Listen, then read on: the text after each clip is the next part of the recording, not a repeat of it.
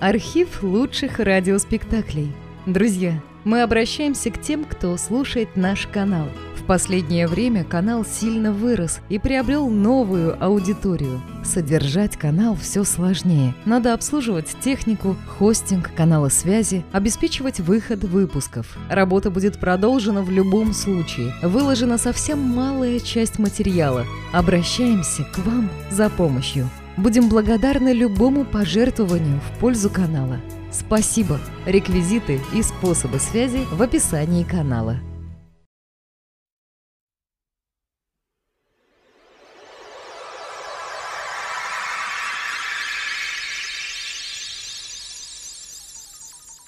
Капитан, человек в небе.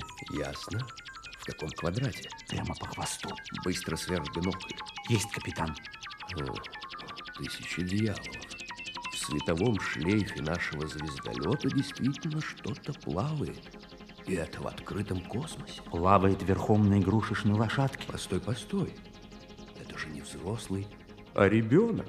Ничего удивительного. Ребята всегда льнут к иллюминатору. Совершенно естественно, что они иногда выпадают за борт. Ясно. Это яснянин, а вернее землянин. Человек Земли. Так они называют свою планету, а мы ее зовем Ясной. Теперь мне все ясно. Мы выполним задание командования. Не надо зря болтать, скорее за дело. Включить магнитное поле.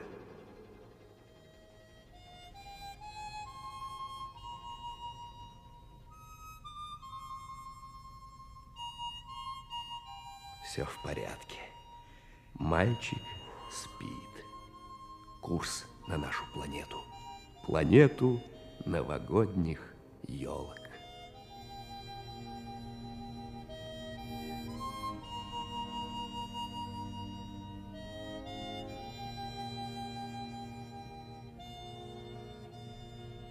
Часы показывали половину девятого утра, когда Марко, так зовут нашего маленького героя, едва проснувшись, довольно растерянный, вступил на поверхность неизвестной ему планеты. Он удивленно смотрел по сторонам. Где я? Не похоже, что это римский аэропорт.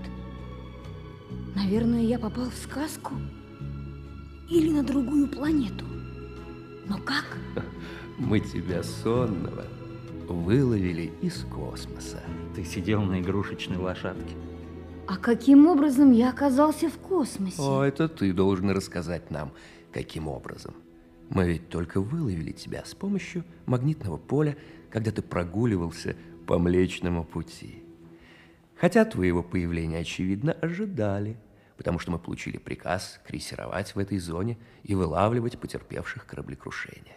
Должно быть, те, кто отдавали такой приказ, знали, что ты отправился путешествовать по космосу. А, теперь я начинаю что-то припоминать. Это все из-за дня рождения. Если хотите знать, сегодня мне исполнилось 10 лет. Поздравляем. Это примечательная дата в твоей жизни. Спасибо. И вы знаете, что мне подарил дедушка? Что? Деревянную лошадку-качалку. Вы себе представить не можете, как я расстроился. Да если об этом узнают мои друзья, мне лучше не показываться больше в Тестаччо. Это район в Риме, где я живу. А ведь дедушка, между прочим, почти обещал подарить мне модель самолета с дизельным моторчиком. Сами понимаете, я прямо-таки кипел от обиды. Ну чего же, деревянная лошадка – прекрасная игрушка. Разумеется, для дошколят. А я учусь в пятом А-классе. Я унес лошадку подальше в спальню и совсем забыл о ней. А вечером, когда собирался лечь спать, увидев ее, опять расстроился.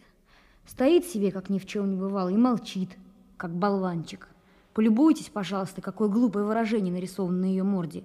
Ну что мне с ней делать, подумал я. И просто так, ради любопытства, сел на нее.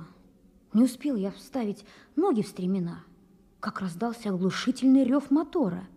Все вокруг стало темно, у меня перехватило дыхание, и я закрыл глаза от испуга. А когда открыл, то увидел, что лечу на этой лошадке высоко над крышами Рима. Ну это же прекрасно. Ни чуточки. Во-первых, я замерз. Ведь на мне тогда была только пижама. А кроме того, попробуйте-ка справиться с деревянной лошадкой. Назад, кричу я, верни сейчас же домой, на землю. Да куда там?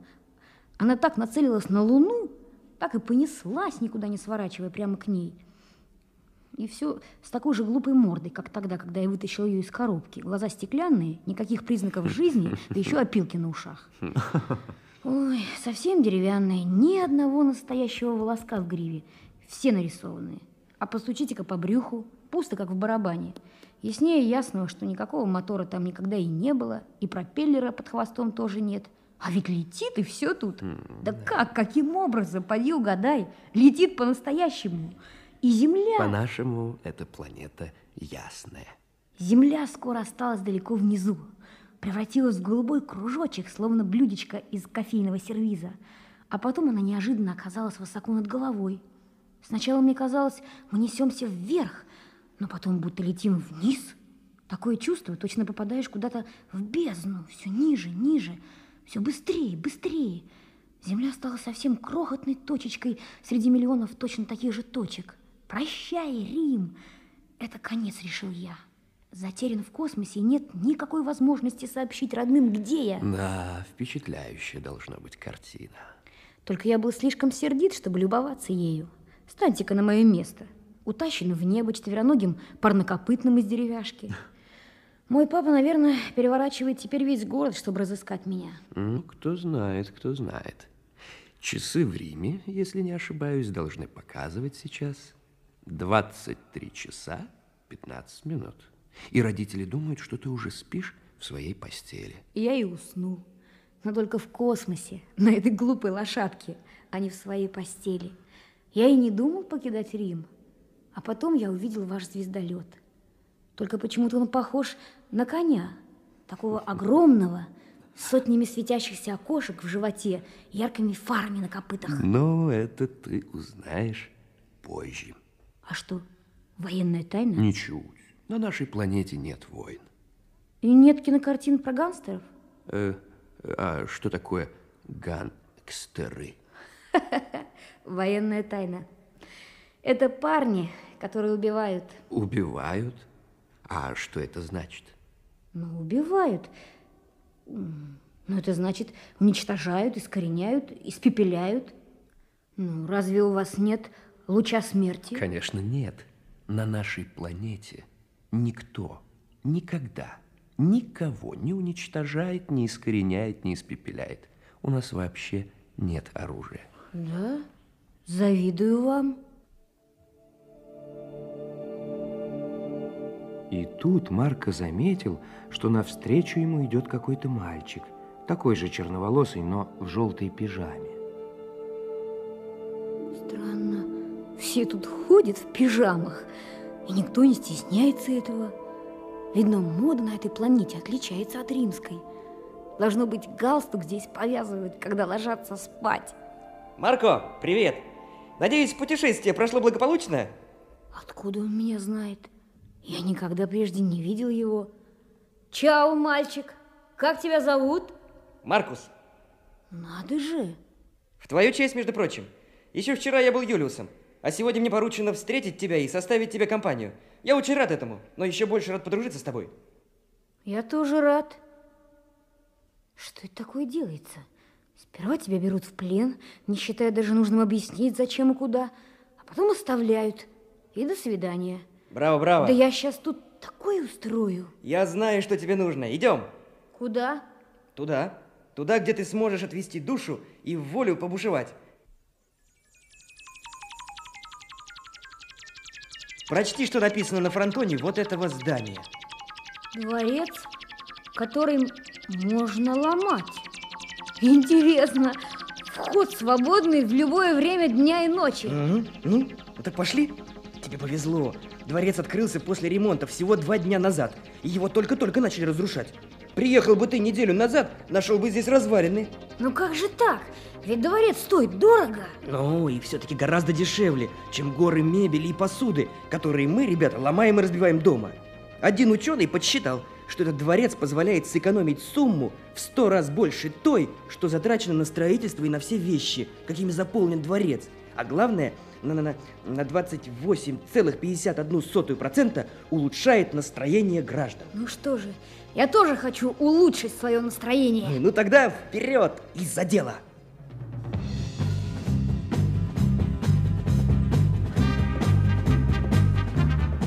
Из дворца, который можно ломать, он вышел абсолютно спокойным, не испытывая больше ни тени, ни приязни к Маркусу.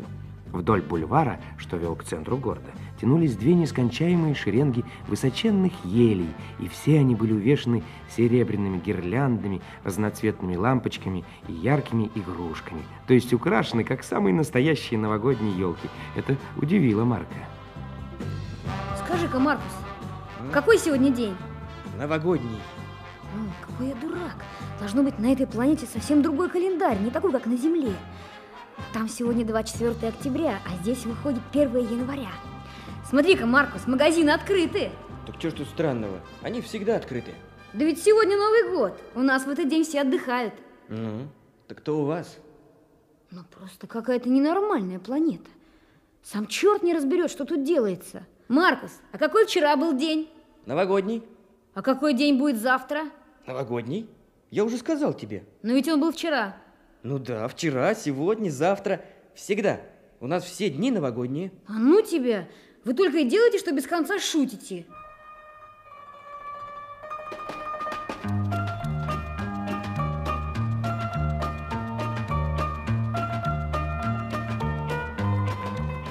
Марко не переставал удивляться.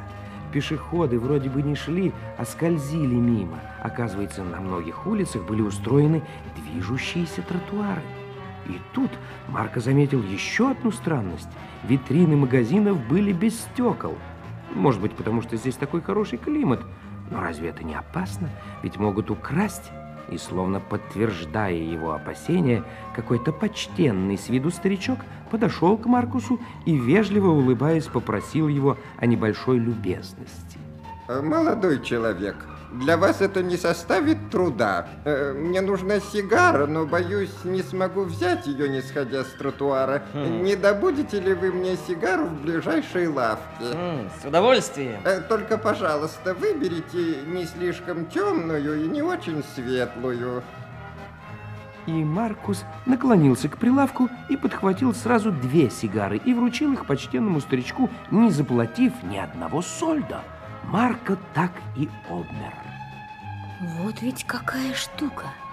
Я очутился в воровской компании. Если тут запросто воруют днем, представляю, что творится ночью. Маркус, а М. что, ночью витрины тоже не закрываются? Конечно. Зачем их закрывать? А вдруг тебе понадобится пара ботинок, пишущая машинка или, допустим, холодильник? У нас все можно приобрести в любой час суток и совершенно бесплатно. Конечно, Марко принял слова Маркуса за очередную шутку. Вскоре они сошли с движущегося тротуара и направились к кафе. Поначалу Марко не заметил ничего необычного. Ничто не отличало кафе от рядовой римской тротории. Даже вазы с цветами стояли на покрытых белыми скатертями столах, и реклама, как и всюду, настойчиво приглашала посетителей отведать фирменное блюдо. Марко заглянул в меню. Закуска. Речная галька в пробочном соусе. Чего? Так, значит, гренки из промокательной бумаги. Первое блюдо. Бульон из роз. Не понял. Так, сушеная гвоздика в чернильном соусе. Свинцовые клетки. Вторые, вторые, вторые блюда. Вторые блюда. Ага. Бифштекс из железобетона. О. Антрикот из чугунной ограды. М. Жареные водопроводные краники. Ай, горячие и холодные. М, Заказные блюда. Все, что угодно. Да. Да, не очень-то приятное меню. М, Суп из фаршированных кирпичей. Кирпичей. Чем же они фаршированы, Маркус? Ну, Я бы не хотел, чтобы внутри оказалась скорлупа из каштанов или радиодетали. ой, напрасно. Фаршированные кирпичи. А, очень вкусное блюдо. Нет, я прекрасно понимаю, что наше меню не вызывает у тебя восторга, но мы привыкли есть все. Железо, уголь, цемент, стекло, дерево, а также гвозди, ну, щипцы. Легко усваивается даже телефонный кабель. Кабель? Все съедобно на нашей планете. Ну что ж, попробую. Если это опять не шутка, и это меню попробую. Дело в том, что недавно мама водила меня к врачу. Тот нашел, что я слишком тощий, и назначил мне железо. Пришлось пить какой-то препротивный настой. Так что я воспользуюсь случаем и закажу себе хороший железный бифштекс. Столу подошел официант в белой куртке. Это был робот с шестью парами рук, и на каждой висела салфетка. Всего, следовательно, было 12. Робот внимательно выслушал заказ и убежал, но почти тотчас вернулся со множеством тарелок. Железный бифштекс на шампуре оказался необыкновенно нежным и ароматным. Марко уничтожил его в несколько минут. Тебе, знаешь, тебе надо было заказать четвераж текс. Ну, ну, все. А теперь в путь. А кто заплатит по счету? Заплатит? Опять. Ты же знаешь, у нас это слово не употребляется. У нас все бесплатно. Да. И опять я могу только позавидовать.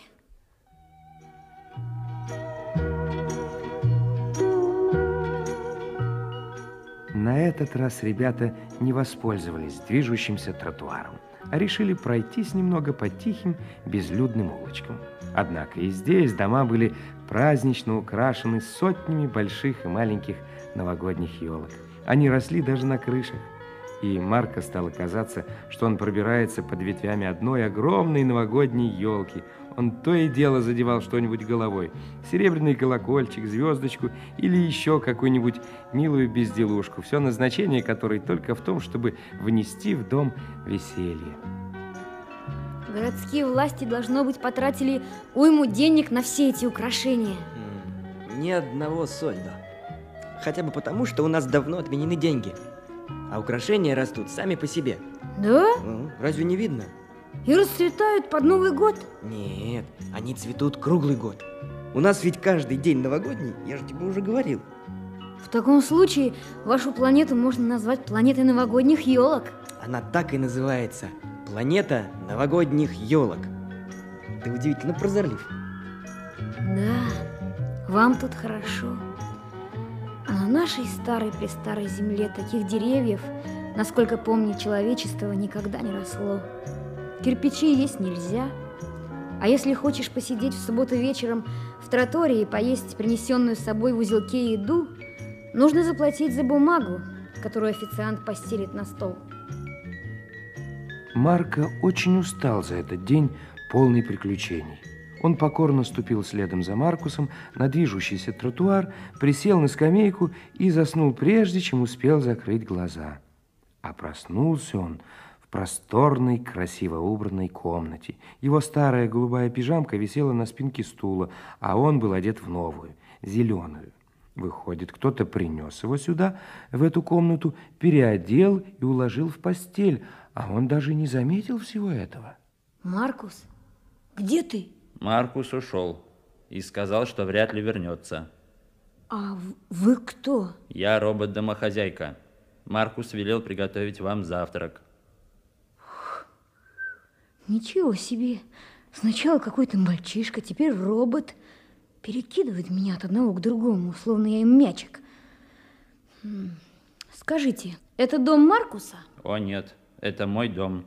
В каком-то смысле. У меня еще дюжина таких же. Люди приходят сюда на какое-то время, как в гостиницу. Спят, отдыхают, встречаются с друзьями, музицируют, а потом уходят. И только я живу здесь постоянно. Вам надо вернуться в постель. Вы, похоже, привыкли спать только ночью.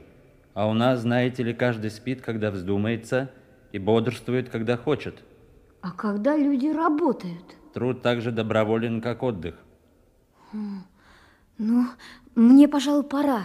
Вы вернетесь спать сюда. Не знаю. Если вернетесь, ваша комната будет ждать вас. Впрочем, у нас повсюду можно найти сколько угодно свободных комнат. Благодарю вас, вы очень любезны. Марко вышел из дома. Ночью город оставался таким же оживленным, как днем, а воздух по-прежнему был теплым и благоуханным. И тут Марко вдруг почувствовал себя совершенно затерянным на этой странной планете. Ему стало очень тоскливо при мысли, что даже Маркус, который так хорошо знакомил его с городом, бросил его на произвол судьбы.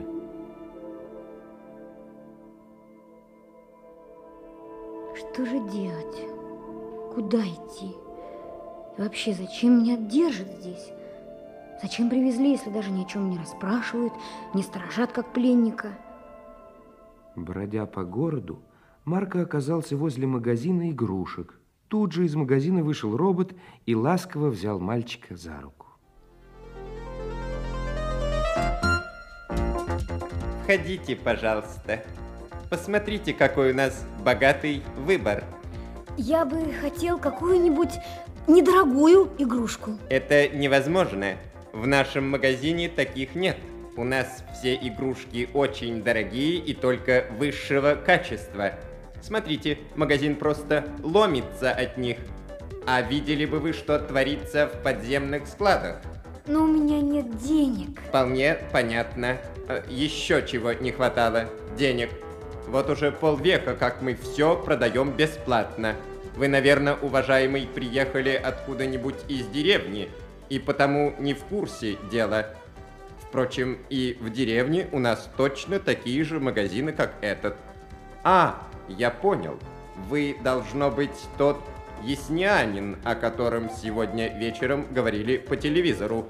Какая честь для меня, для всех нас, для нашего магазина. Дорогой, глубоко уважаемый гость, вы не уйдете отсюда, пока не опустошите все шкафы. Выбирайте же, вот эта деревянная лошадка нравится О, вам? нет, нет, спасибо. С меня довольно деревянных лошадок. Но если уж вы так просите, я бы купил вот эту электрическую железную дорогу и эту кинокамеру. И еще дайте мне вот это. Мгм. Вот мой адрес. Отправьте, пожалуйста, все это в гостиницу. Возьмите еще что-нибудь, прошу вас, на коленях умоляю, возьмите это и это Хорошо. и это. Хорошо. До свидания. Вы осчастливили меня.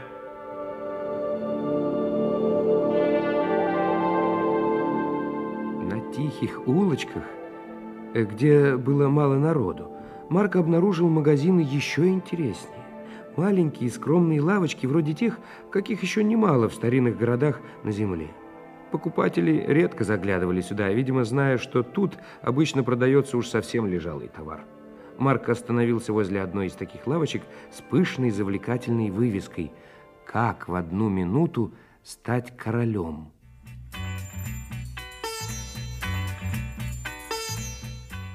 Почти никто не заходит сюда, сеньор. Разве что старичок какой-нибудь забредет случайно. Или паренек, приехавший из провинции. А чем вы торгуете? Титулами, титулами и званиями. Знатными военными, почетными, всякими с любой планеты и какого угодно столетия. Хотите стать сержантом, герцогом, архиепископом, адмиралом или, скажем, римским императором? Ого! Я предлагаю этот титул именно вам, потому что знаю, вы яснянин. Я видел вас по телевизору. Ай-яй-яй-яй. Ах, я старый дуралей. Поспешил со своим предложением. Титул римского императора был продан на прошлой неделе. Насколько припоминаю, его купил другой, яснянин. Как вы сказали? Ну да, другой, землянин, если употребить ваше выражение. Он был, наверное, на год старше вас. И титул этот ему очень приглянулся. Он вышел с короной на голове и с мандатом, подтверждающим его права на ношение всех регалий. Пожалуй, я приобрету звание капитана полиции. Молодец. По крайней мере, может пригодиться на земле.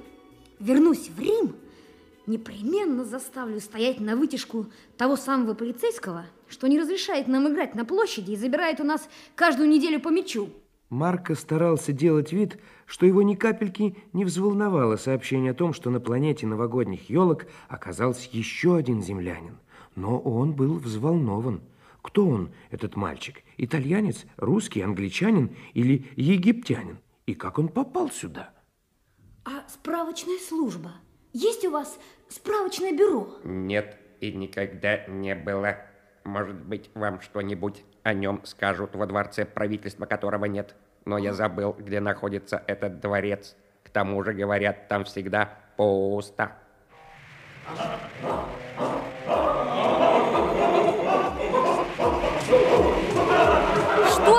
Это пересобаки, огромные твари, которые налетают на нашу планету. Летающие собаки, они вертят хвостом, как пропеллером, потому и держатся в воздухе, и лают, лают, как сто тысяч бешеных собак.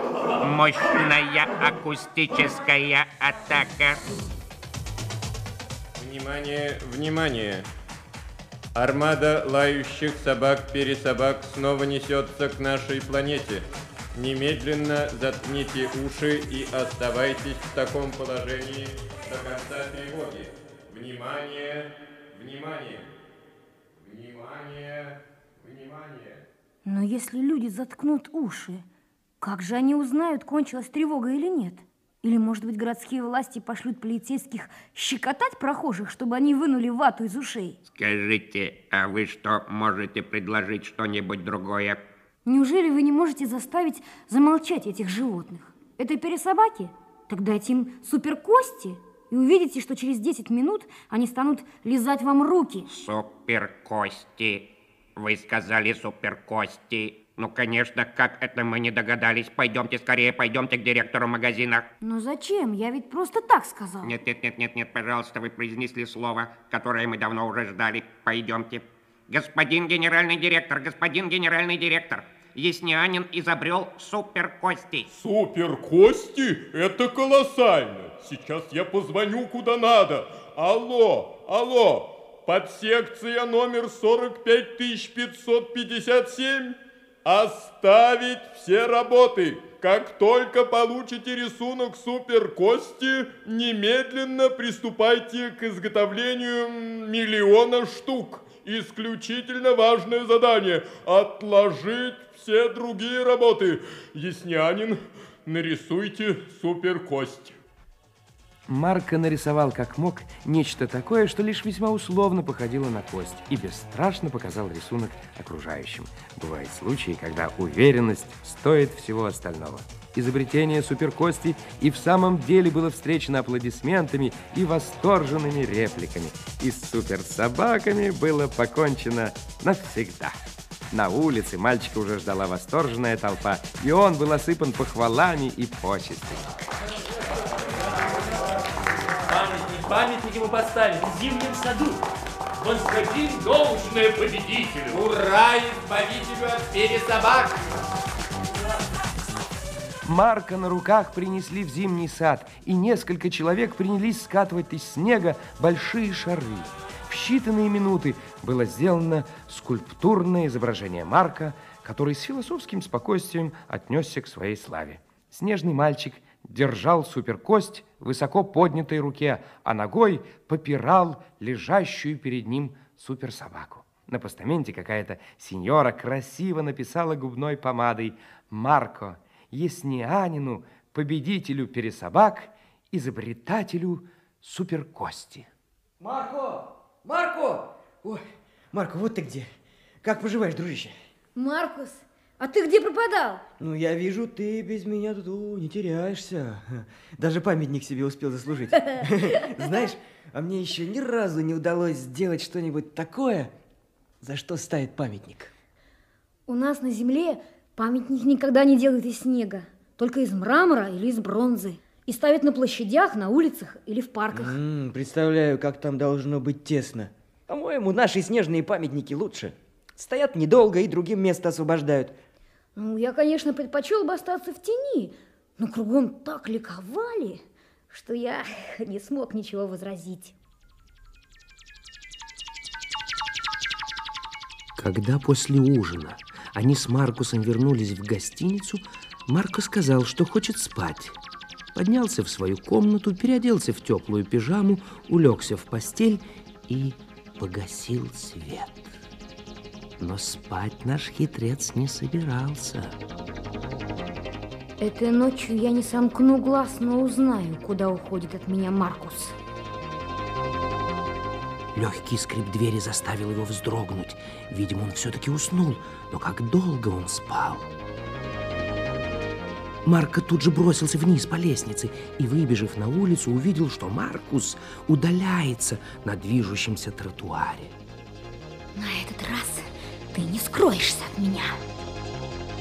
Преследуя Маркуса, Марко оказался в незнакомой, должно быть, старой части города. Маркус вошел в какой-то темный подъезд. «Дворец правительства» было написано на обветшавшей мраморной доске, висевшей у входа, а внизу кто-то приписал куском угля, которого нет. Марко поднялся по лестнице и открыл массивную дверь, и тут же отпрянул назад.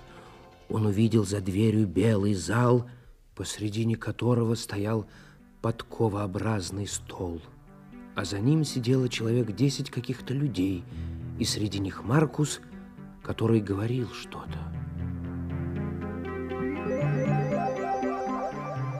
Господа, нам необходимо сегодня же вечером решить вопрос о Марко.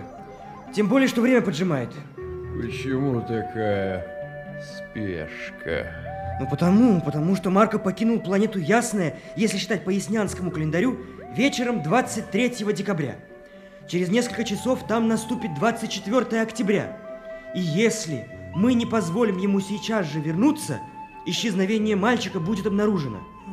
Сеньоры, вы знаете, что ясняне в последнее время сделали большие успехи в освоении космоса. Можно следовательно предположить, что в ближайшие десятилетия они высадятся и на нашей планете. Какие у них будут намерения? Предстанут ли они перед нами как друзья или как лающие пересобаки, космические захватчики, готовые уничтожить нашу свободу и независимость? Мы могли бы ведь послать на Землю нашего представителя, но не послали. Мы могли бы установить контакты с правительствами разных стран на планете Ясной, но наше правительство, которого нет, побоялось, что их там слишком много. К счастью, за дело взялись мы, и... Кто это мы? Мы – это ребята из школы номер 2345, из 5 А класса. Никому ничего не говоря, мы разработали и осуществили свой план. И тогда правительство, которого нет, вдруг резко решило взять вожжи в свои руки. Какие вожжи? Какой план? Объясните мне это, наконец. Вы стали министром только вчера вечером, и поэтому ничего не знаете. Мы рассудили так. Ясняне прибудут сюда примерно лет через 20. Значит, те из них, кто станут к тому времени учеными, космонавтами, генералами, членами правительства и так далее, сегодня еще только учатся в школе. Наши школьники решили именно с ними установить контакты. Не с правительствами, которые меняются, а с учениками 5 А-класса в Токио, 5 А-класса в Тестаччо, в Риме и так далее. И так далее. Они, они ведь отлично знают яснянскую географию. Ребята начали изготовлять в своих школьных лабораториях оборудование, первоклассное оборудование, электронные инструменты, космические лошадки-качалки, во всем похожие на игрушечных лошадок из папье-маше, которых на Земле так любят дарить детям под Новый год. Эти лошадки были с помощью специальных межпланетных ракет переправлены в магазины на планету Ясная. Ребята, в руки которых попадет такой подарок, рано или поздно смогут перенестись на нашу планету и станут здесь, как мы надеемся, нашими друзьями. А когда их космическое воспитание будет завершено, мы снова сможем перебросить их на Землю. И через 20 лет они прилетят сюда нашими друзьями. Таким образом, наши мальчики из 5 А намерены заложить основы мирного сосуществования во Вселенной. И этот план межпланетного воспитания в самом деле был осуществлен? Похоже на то. Время от времени к нам прибывает какой-нибудь яснянин. Наши мальчики берут над ним шефство, возят туда-сюда, все показывают, словом, воспитывают. А потом отпускают. Ну да. А знаете, сколько яснян прибывает каждый месяц на нашу планету? По крайней мере, 100 тысяч. И теперь вопрос в том, успешно ли Марко завершил свое воспитание, и можно ли его отпустить домой. Я не хочу решать такой вопрос, такой важный вопрос один. Ну почему же? Ну, мы же подвергли нашего маленького гостя еще одному экзамену. Способен ли он забыть слово «убивать»? Непонятно. Ну, вполне естественно, что вы не поняли. Убивать – это одно из тех старых слов, которые мы отправляем во дворец забвения после того, как вычеркиваем из словарей. Там находятся такие слова, как «убивать», «ненавидеть», «воевать» и другие подобные слова. Я их тоже не все помню. Но испытание пересобаками Марку выдержал блестяще. Да-да-да, что такое пересобаки? А что это такое? Уже второй раз слышу тут про каких-то пересобак. М, никаких пересобак на самом деле нет. Мы инсценировали для нашего гостя нашествие этих гадких животных, и он реагировал весьма похвально. Это уже двухсотый яснянин, который изобретает суперкости.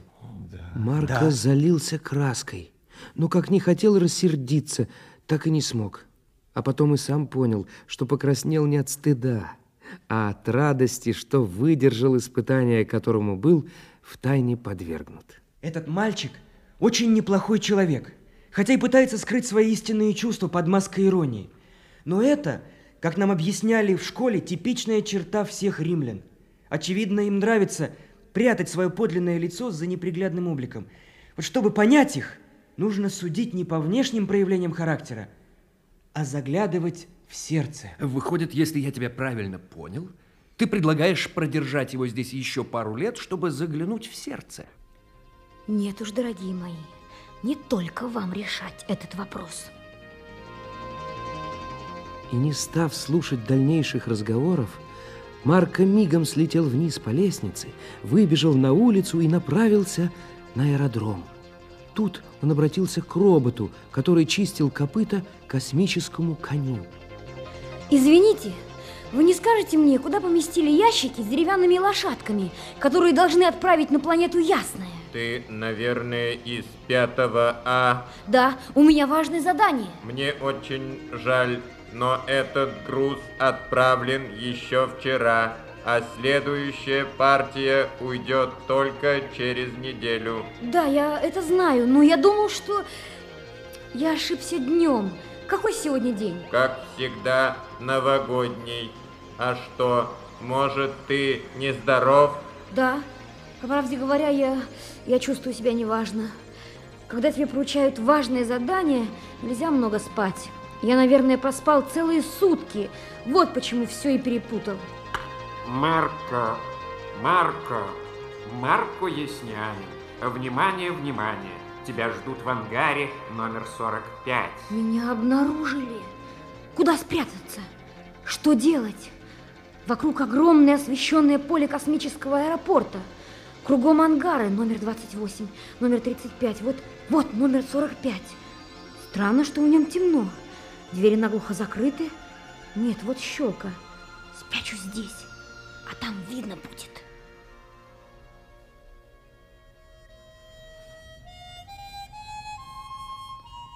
Что-то гладко. Ха. Могу поклясться. Это моя деревянная лошадка. Возможно ли это? Ах, дедушка, какой же ты молодец! И тут вдруг вспыхнул свет.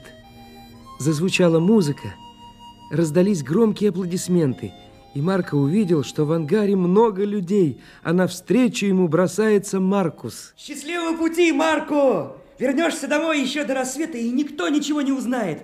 Вот, видишь, видишь, как правительство вынесло благоприятное решение? Испытание прошло прекрасно. Нет, нет, нет, я против. Где, собственно, доказательства? Ну какие еще нужны доказательства? Какие доказательства? Ведь он плачет, вы же видите, и сам не знает от чего. Он думает от радости, что вернется домой. А на самом деле от того, что сейчас, покидая нас, понял, что любит нас и восхищается нами. Он понял, что многое узнал здесь, многому научился, и теперь во Вселенной у нас на одного друга больше. Неужели не стоило потрудиться ради этого? А решение отпустить его домой самое правильное и полезное. Маркус выкатил деревянную лошадку из ангара на взлетную полосу, взял ее под узцы и в последний раз пожал руку маленькому яснянину. Марко хотел был уже сесть на свою лошадку, но передумал и побежал к краю взлетной полосы, где росла большая новогодняя елка – он оторвал от нее небольшую веточку с елочными игрушками и прижал к груди. Можно я возьму это с собой? Я посажу ветку у себя на балконе в тестачу. Или нет, лучше на площади. И когда елка вырастет, возьму отростки и посажу на других площадях. И тогда на земле тоже будут расти новогодние елки. Марко, а приживутся ли на земле наши деревья? Это еще вопрос. Мы переименуем Землю. Она станет планетой новогодних елок. Счастливой планетой, вот увидите.